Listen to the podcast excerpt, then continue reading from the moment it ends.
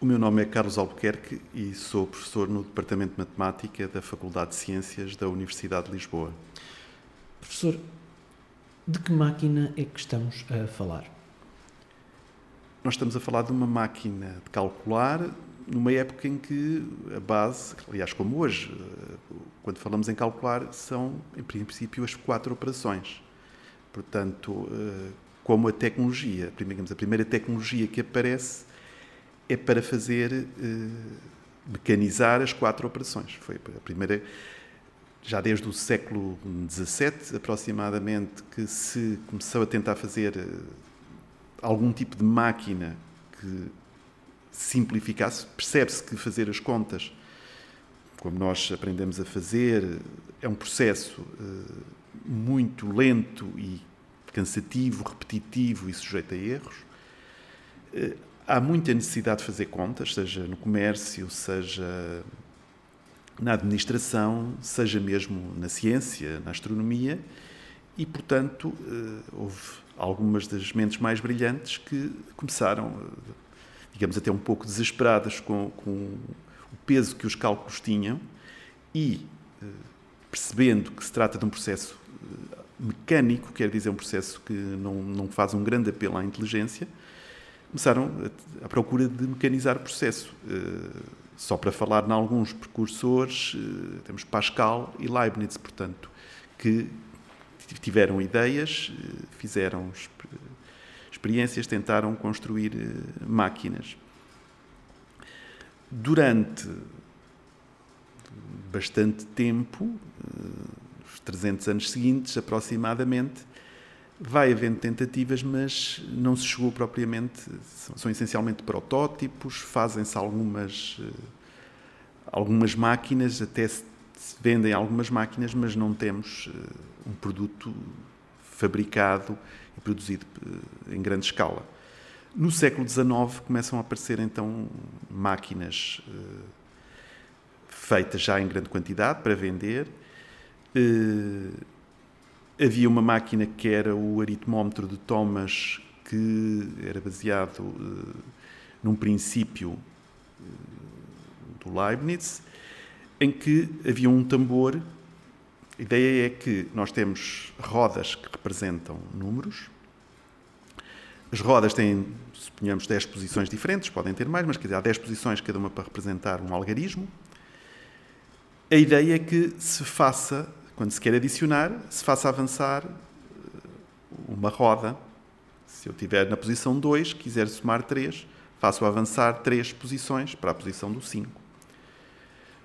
O que sucede é que eu quero fazer estas adições nas várias rodas ao mesmo tempo.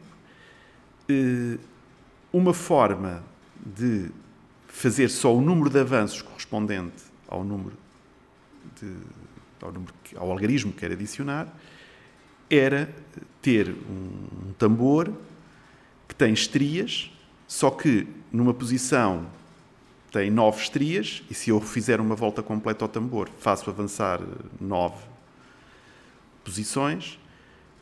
Depois, ao lado, são, uma das estrias é mais curta, passam a estar só oito e depois sete e por aí fora. Só que isto, para cada algarismo, implica um tambor e implica eh, uma largura para nove posições diferentes. Nos finais do século XIX, um senhor chamado Odner, que vivia na Rússia, mas era sueco, teve uma ideia que foi eh, uma, uma espécie de roda dentada, estreita, mas que se conseguia, com um posicionamento adequado de, de uns pinos, eh, fazer com que tivesse um número variável de pinos. Portanto, se eu ajustasse o mecanismo numa certa posição podia ter três pinos levantados, se noutra posição teria cinco, sete, nove ou nenhum. Eh, e é este princípio porque isto, em vez de termos todo um tambor com estrias longitudinais, eh, umas pequenas e outras grandes, passamos a ter só a largura de uma roda eh, relativamente estreita e cujo número de pinos era selecionável. Isto permite fazer máquinas mais pequenas, o negócio do Sr. Otner correu bem, eh, em São Petersburgo. Até que, a certa altura, com uh, a Revolução Russa, ele uh, se deixou São Petersburgo e foi para a Suécia. E na Suécia continuou o seu negócio a vender máquinas e a produzir e vender máquinas. Aqui já estamos a falar de produções industriais em grande escala. E a máquina de que estamos a falar é a máquina de 1929, alguns entre 1929 e 1931, portanto ali terá sido produzida por volta desta altura. Eh, era praticamente dos melhores meios de cálculo que estavam disponíveis à época. Eh, havia máquinas mais sofisticadas, sobretudo se fosse para cálculos astronómicos, mas eh, era o que havia melhor para fazer contas com alguma precisão. Não estamos a falar só de contas aproximadas, porque isto permite contas com bastantes dígitos de precisão para, para o que era habitual. E eram máquinas todas metálicas, essencialmente, produzidas tinham outros materiais, mas são máquinas mecânicas. Estamos ainda a falar de máquinas movidas à mão e em que, quando vamos fazer uma operação, se queremos somar dois números, temos normalmente uma, um, conjunto de rodas que são os acumuladores, onde, que é o acumulador onde, onde vão ficando registados os números, e temos um registro onde fazemos a marcação de um número. Cada vez que damos à manivela, estamos a somar ou a subtrair, neste caso, números ao acumulador. Professor, uh, vai-me permitir uma comparação que eu não sei se está correta, mas o professor me dirá. Eu ainda me lembro do, do, meu tempo, dos meus tempos de miúdo, de ir à mercearia e à padaria, e agora os nossos ouvintes mais novos poder-se-ão lembrar das, das mercearias hipster e saudosistas, as máquinas registadoras, em que uh, o operador da, da, da, caixa registadora também tinha que operar algarismo a algarismo e depois muitas vezes até rodar uma manivela. Estamos muito longe desta, desse tipo de máquinas registadoras que depois aparecia o resultado no topo. Não, não, há, há vários, há vários. O princípio é exatamente o mesmo, quer dizer. Uh, aliás, essas máquinas registadoras, eu não, não, não conheço bem os mecanismos internos, porque há dois, pelo menos dois tipos de máquinas que se usaram para uh, comércio e mesmo cálculo científico. Aqui estamos a falar destas máquinas baseadas em rodas e baseadas em dar uh, à manivela. Uhum. Havia um outro tipo de máquinas que era o chamado, baseadas no comptómetro, e era o nome também comercial, comptometer, o comptómetro de, de Felt, que uh, aí as máquinas tinham muitas teclas, portanto, tinham um painel. aqui eu, quando quero marcar um número, tenho um marcador em que só posiciono eh, entre 0 e 9 e tenho 10 posições para fazer isso. Essas máquinas teriam, digamos, 90 teclas eh, e cada tecla era marcada separadamente.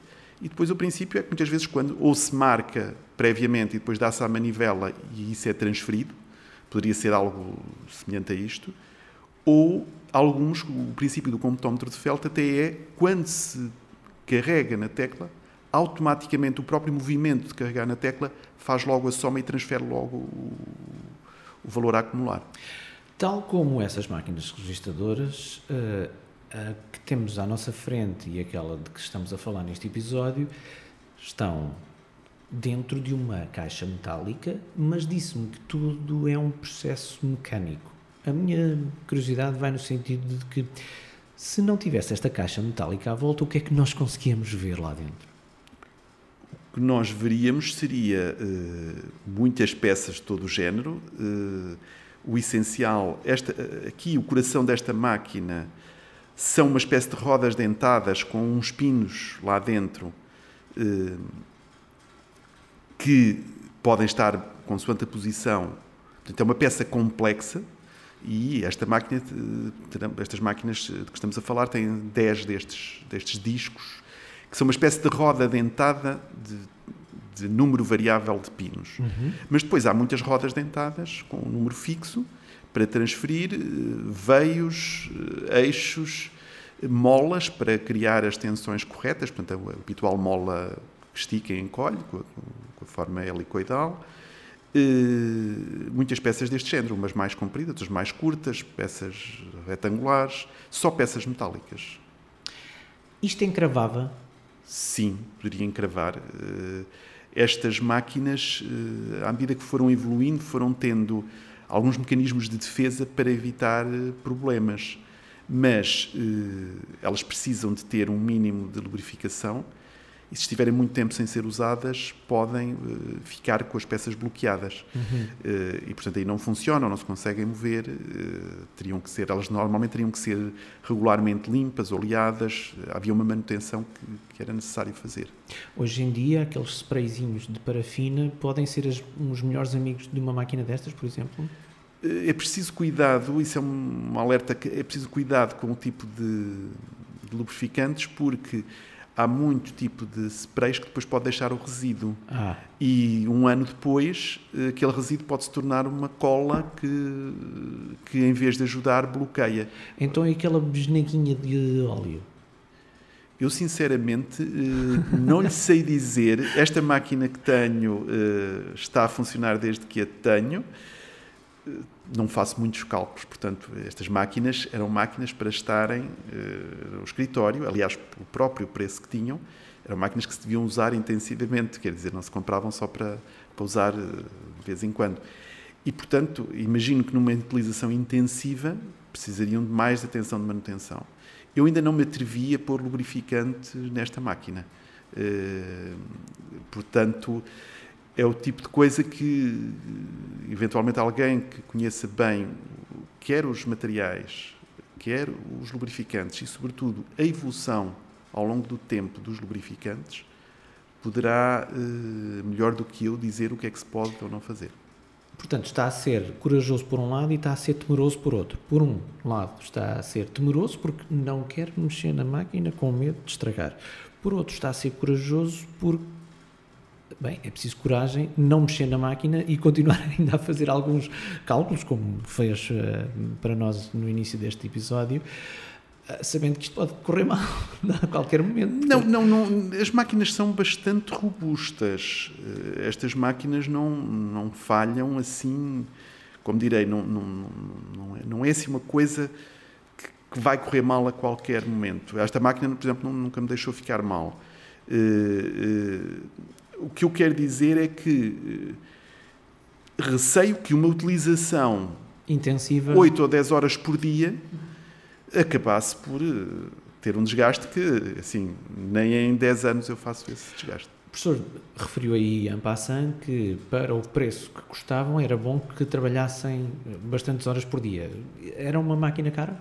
Eh, sim, eu não tenho indicações dos preços, tenho até apenas um, um relato a título pessoal, de uma pessoa que me dizia que nos anos 50, em Portugal, por exemplo, uma empresa de construção civil tinha uma máquina que era partilhada entre a engenharia e a contabilidade. E, portanto, podemos perceber que não era o tipo de utensílio que se que se tivesse, eh, que se comprasse assim, acho, aos 5 ou 10 para um escritório e mesmo para uma empresa.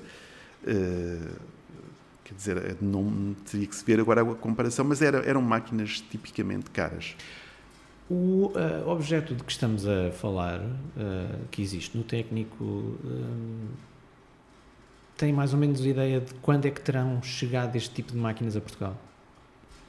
Estamos a falar de, da época de 30, a, a criação da máquina. Sim, a produção da máquina, produção da máquina. O, o, número de série será dessa época. Tem mais ou menos a ideia de quando é que estas uh, máquinas chegaram a Portugal? Logo a seguir ou com algum tempo de diferença? Eu não sei dizer, quer dizer, estas máquinas já se produziam desde o século XIX, uhum. portanto, uh, digamos, a partir de 1900 poderiam chegar uh, máquinas destas a Portugal. Uhum. A única referência que tenho é que da leitura que fiz, há um relatório interessante do Gago Coutinho, eh, que na altura, uh, alguns ali, uh, na década de 10, se não me engano, esteve em São Tomé e Príncipe a fazer um, levantamento geodésico. Teve que fazer cálculos Estamos a falar de cálculos que ele, só para um dos sistemas, ele, ele tem um relatório muito detalhado, fala em 500 horas de trabalho, que ele distribuiu ao longo de meses, isto era apenas um dos cálculos, mas não há, não há referência a que dispusesse de uma máquina. Ele fala de tábuas de logaritmos, e portanto estamos a falar alguns entre 1910 e 1920, um oficial de marinha que é encarregue pelo governo de fazer eh, um levantamento geodésico em São Tomé, no relatório não, não encontrei essa referência. Posso não me ter apercebido, mas ele descreve que usou tábuas de logaritmos, descreve a maneira como fez os cálculos, não faz essa referência. Não tenho mais informação sobre quando é que estas máquinas chegam a Portugal. Se chegam logo, se chegam em segunda mão, quem é que teria. Um, há bocadinho estávamos a falar da parte mecânica e de que é uma peça de ferro. Uh, e até brincámos em off que não é propriamente uma máquina de calcular de bolso, uh, é um objeto com cerca de um palmo, um palmo e meio e deve ser pesado. É, é bastante pesado. Eu não lhe sei dizer o peso, mas a pessoa tem que estar concentrada e normalmente pega-se com concentração e com as duas mãos para não haver um acidente, porque facilmente se desequilibraria. Uh, por acaso não pesei. Mas são qualquer coisa entre 5 e 10 quilos, talvez. Força, força. Estou aqui a tentar ver. Sim, talvez mais 10 quilos, para perto. Mais para os 10 quilos do que para os 5, não sei se tem posição. Portanto, é um pequenino monstro. É um pequenino monstro, tem um ar muito. fica muito estável, quer dizer. Um, fizemos aqui cálculos uh, com bastante até complexidade. Um, ouvimos uma campainha tipo da máquina de escrever. Uh, era o tempo em que uh, a nossa vida, até científica e de conhecimento, passava muito pela mecânica. Um, consegue imaginar o mundo hoje ainda relacionado com este tipo de máquinas? Ou evoluímos tanto, tanto, tanto que isto agora já não faz qualquer tipo de sentido? Quer dizer, estas máquinas, nesta altura, são, são, são interessantes para fazer uh, peças históricas. Estas máquinas uh, estiveram presentes em versões semelhantes a esta, uh, ou versões mais sofisticadas, porque havia versões muito mais sofisticadas, até aos anos 60, início dos anos 70 o que é inconcebível, talvez, e interessante também, é que o que nós tivemos aqui a fazer, e levamos, fazemos rapidamente, será uma multiplicação, por exemplo, de um número de, suponhamos, de sete algarismos por um número de seis algarismos. E o resultado é muito imediato. E o resultado é razoavelmente imediato. Eu não cronometrei, também dependeria da, da experiência do operador, uhum. mas é relativamente rápido, sobretudo e é preciso ver quando estas máquinas se desenvolvem, a alternativa era uma pessoa a fazer à mão, em papel. Ou a régua de cálculo, por exemplo. A régua de cálculo não dá a mesma precisão. Uhum. A régua de cálculo uh, é perfeitamente razoável para fazer uma coisa com uma, duas, três casas decimais. Okay. Para a engenharia é excelente, porque, de qualquer forma, nos cálculos finais, um erro de 1% tem que se dar fatores de segurança muito superiores a isso, normalmente. Uhum. Mas quando estamos a falar de cálculo financeiro, cálculo astronómico, eh, ou algum outro tipo de cálculo científico mais preciso de maior precisão, a régua de cálculo não podia responder a isso. Eh, o que acontece é que eh, a velocidade a que se fazem estas operações, uma pessoa leva um determinado tempo, quando passamos para esta máquina, o tempo reduz drasticamente. Uhum. Mas isto, eh, quanto mais eh, funciona assim, quanto mais capacidade de cálculo temos, mais ideias há para novos cálculos que vão ser extremamente úteis e que precisam ainda de mais velocidade. Eh, quando surge, se não me engano, o ENIAC nos Estados Unidos, logo a seguir à guerra, quando ele é publicitado, era deslumbrante porque fazia, suponhamos, mil multiplicações num segundo. Esta máquina leva bastantes segundos para fazer uma multiplicação. Uhum. Os primeiros computadores eletrónicos, o primeiro, são mil multiplicações. O que acontece é que no mundo atual, qualquer coisa que nós fazemos Estamos a falar de milhões e milhões e milhões de multiplicações feitas eh, em frações de segundo. Sim, basta dizer que uh, uh, o mercado financeiro americano neste momento já não há seres humanos basicamente a fazer trading. Pois, o trading direto é, é, algorítmico, portanto, é algorítmico mas, mas, não precisamos de ir para o mercado financeiro. É Sim, assim, o que está a acontecer enquanto estamos aqui, uh, o equipamento de som que tem, que tem, aqui, eu suponho que seja digital. É. O que significa que o que está lá dentro, uh, todo este som que vai passando aqui, que vai chegar depois a quem o ouvir num computador, está a ser convertido em números processado com muitas operações aritméticas. Uhum. Tudo isto é transferido depois ou gravado e depois uh, o processo é revertido também à custa de muitas, mas muitas mesmo. Uh, qualquer imagem, foto, vídeo, tudo é numerizado, uh, quer no processo de digitalização, quer no processo de, depois de, de reconstituição. Agora está-me a obrigar a olhar para o meu gravador de uma forma diferente. Não sei se a minha relação vai voltar a ser a mesma. Pois é, é que o coração, quase certeza, eh, aliás, é um, é um processador aritmético. Claro. Portanto, é apenas uma máquina de fazer operações aritméticas a uma velocidade espantosa, eh, que não tem parado de evoluir. Eh, e depois a questão é que operações fazer estão os algoritmos a entrar. E é isso que está dentro destas caixinhas. O professor referiu na pesquisa que fez para, para conhecer melhor estas máquinas eh, que mentes brilhantes e de exemplos, eh, dê-me exemplos de pessoas, nomes, mentes brilhantes que operaram com estas máquinas. Bem, uh, o que eu disse foi que eles pensaram em construí-las e construíram. O Pascal, certo. pronto, estamos a falar de referências. Estava na... a falar dos cientistas mesmo, que depois fizeram cálculos com elas. Sim. De que há registro? Bem, cientistas, deixe-me ver, quer dizer. Uh... Estamos a falar de uma época em que, por exemplo, viveu Einstein.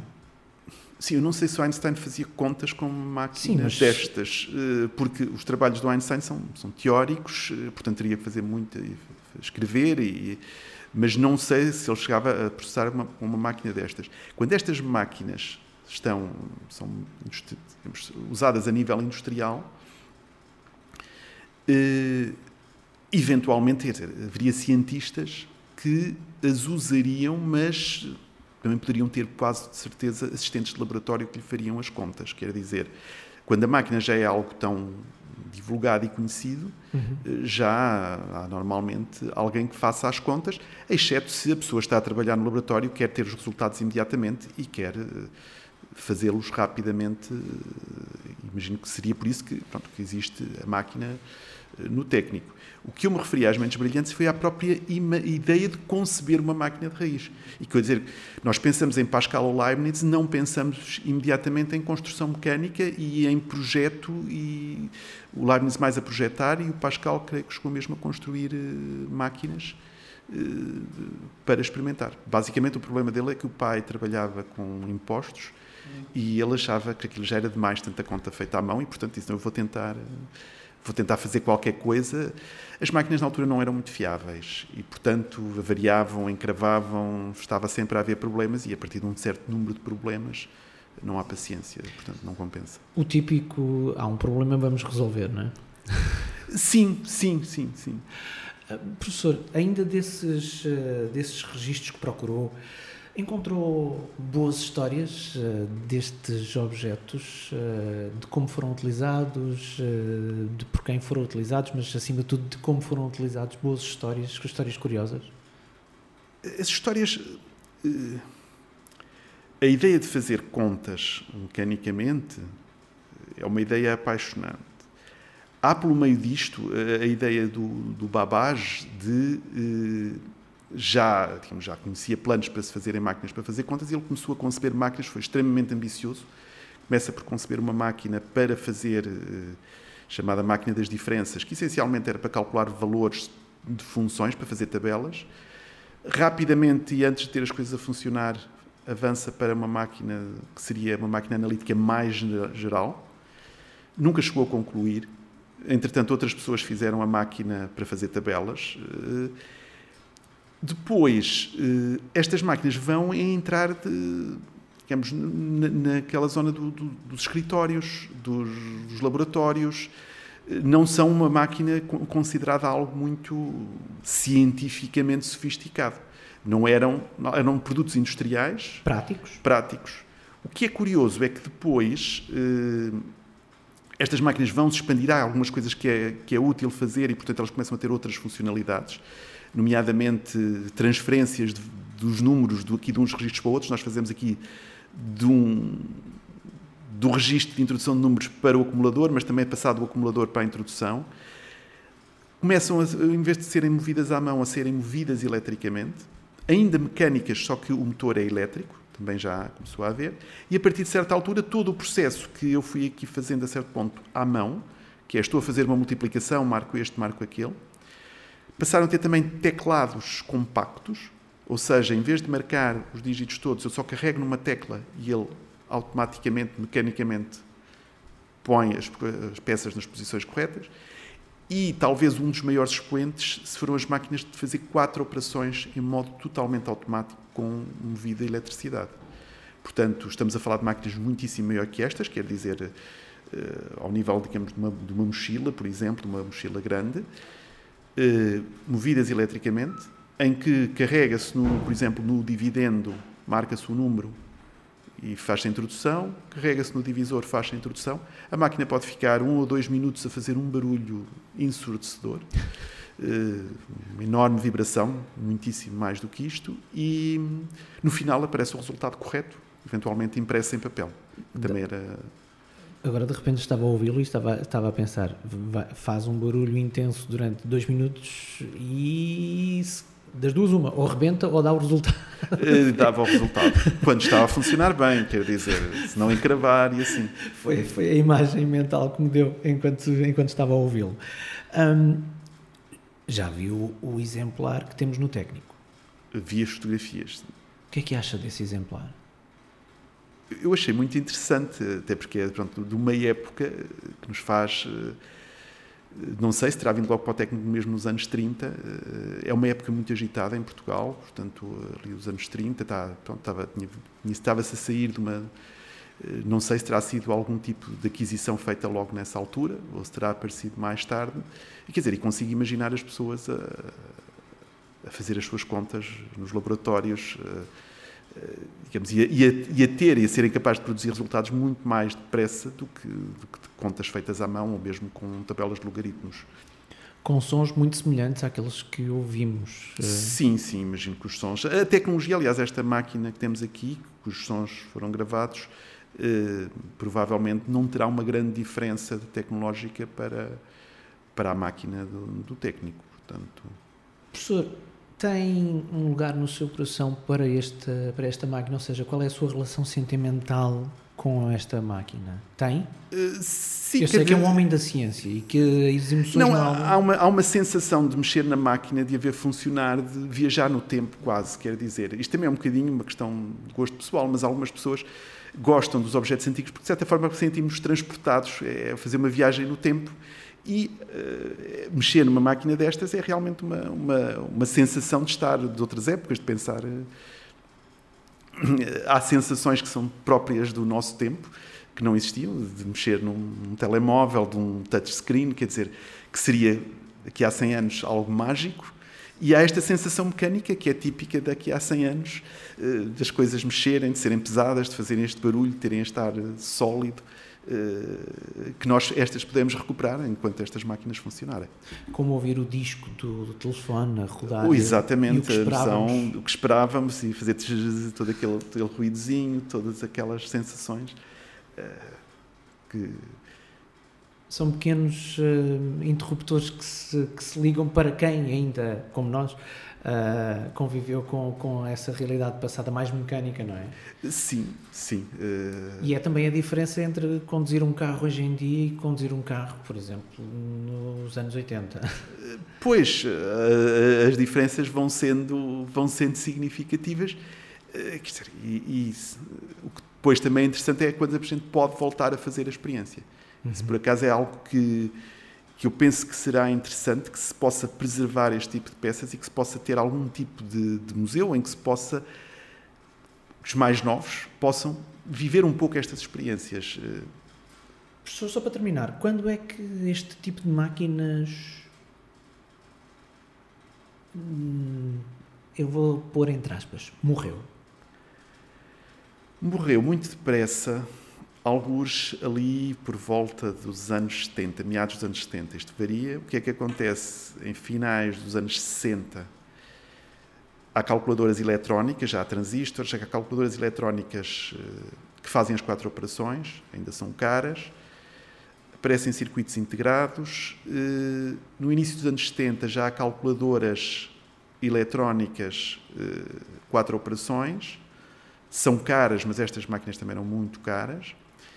Eu posso lhe dizer que ainda tenho memória de ver, quando era pequeno, ali, alguns em 76, 77, de ir a um escritório e ver lá umas máquinas que eu não sabia na altura o que eram. Hoje sei que eram umas máquinas Facit de, de teclado compacto, portanto só tinham as, as, as 10 teclas e mais umas ao lado.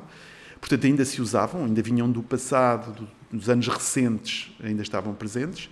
Nessa altura, as calculadoras uh, eletrónicas, mesmo as de quatro operações, eram caras mas depois a partir daí rapidamente, quer dizer, já não se já não já não se vão fabricar mais de máquinas destas e as calculadoras eletrónicas tornam-se eh, aquilo que nós já nem digo vemos hoje, porque hoje em dia a calculadora está no telemóvel, mas ainda aqui há pouco tempo as calculadoras eletrónicas eram um brinde. Quer dizer, eh, quando estamos em 2000, 2001, aparece a transferência do escudo para o euro em Portugal, havia empresas que ofereciam quase de brinde, como quem oferece um porta-chaves, oferecia uma calculadora que fazia, além disso, uma tecla para a conversão do euro. Coisinhas muito pequeninas, que às vezes avariavam muito depressa, mas, eh, portanto, a calculadora eletrónica, ou melhor, a calculadora para fazer quatro operações, começa como um sonho que durante décadas é uma máquina pesada, cara, e de repente as quatro operações com oito algarismos estão à disposição de qualquer pessoa que recebe um brinde de, qualquer eh, promoção de marketing. Vamos aqui dar um exemplo de uma conta, de uma multiplicação com esta máquina. Eh, como a máquina tinha acabado de fazer uns cálculos, a primeira coisa que vou fazer é limpar todos os registros. Portanto,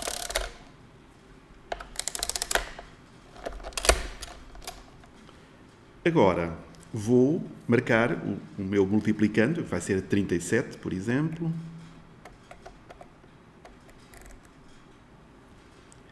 E uh, vou, uh, para multiplicar por 25, vou começar por uh, multiplicar por 5. Só que multiplicar por 5, isto é uma máquina que essencialmente o que faz é somar ou subtrair. E, portanto, eu vou ter que somar o 37 5 vezes. A vantagem é que eu posso fazê-lo dando à manivela 5 vezes.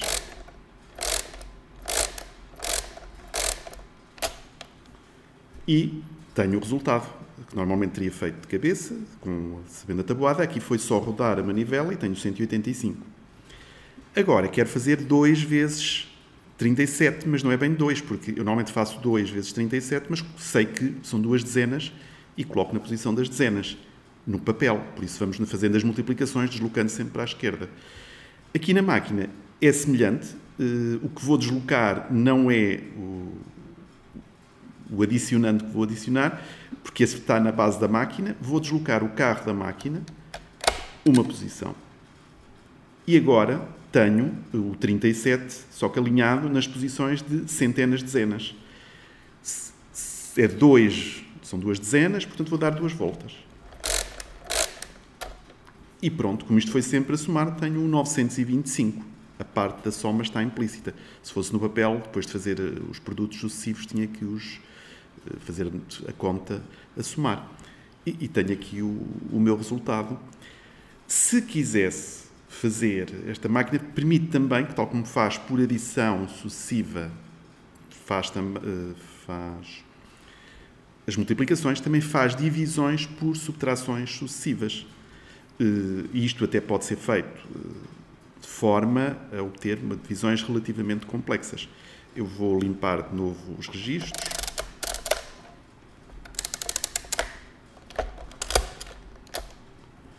E agora vou posicionar o carro de forma a ter o máximo de casas na divisão, se quiser. Vou uh, registar, por exemplo, suponhamos que eu quero fazer 23, 235 a dividir por 7. Eu vou marcar agora, noutra posição, o 2, o 3 e o 5. Às vezes vai um bocadinho à frente, eu volto atrás. Tenho 235 e vou passar este valor para o acumulador. Pronto. Agora tenho o meu dividendo, que está já no acumulador, tive que marcar e transferir, como se fosse uma soma. Vou limpar o registro das, do número de voltas que dou. Mantenho o número do acumulador, agora vou limpar também o registro de entrada. Agora, vou pôr o 7. Uh, vou pôr o 7, vou pôr o 7 já alinhado com o 3 do 23.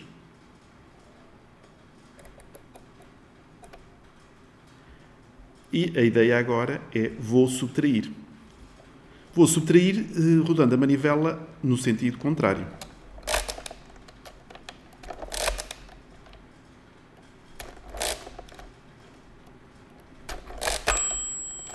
Que é que sucedeu? Sucedeu que uh, eu do 23 uh, podia retirar 3 vezes o 7, mas eu fiz 4 voltas e, portanto, passei, digamos, excedi os números que podia subtrair ali. E o campainha avisou-me disso, que eu tinha feito demais. Isto resolve-se rapidamente porque posso voltar a fazer, desfazer a volta a mais, fazendo-a no outro sentido, e voltei a ouvir a campainha. Eu agora o que tenho que fazer é que estive a subtrair 7, alinhado, digamos, do 23, portanto, uh, teríamos 3. Uh, vou, vou agora realinhar o 7 já não com 23, mas o que resta, eu do 235 tirei 210 no fundo, resta-me 25, vou alinhar o 7 agora com o 5. Agora vou mexer o carro e tenho o 7 alinhado com o 25. Vou agora fazer subtrações sucessivas.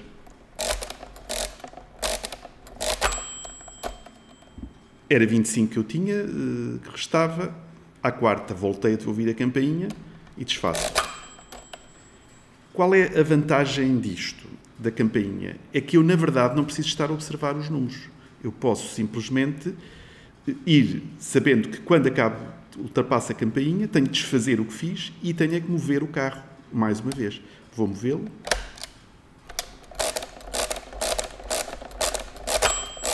Agora até acho que passei duas voltas, vou voltar a desfazer até reouvir a campainha.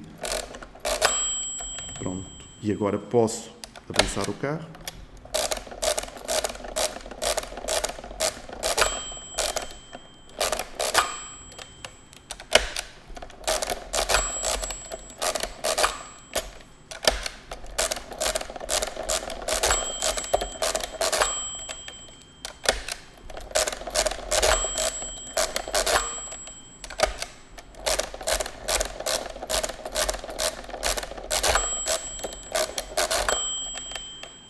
Podem imaginar a velocidade a que eu estou a fazer isto, que eh, eu não estou sequer a olhar para os números, nem estou a pensar.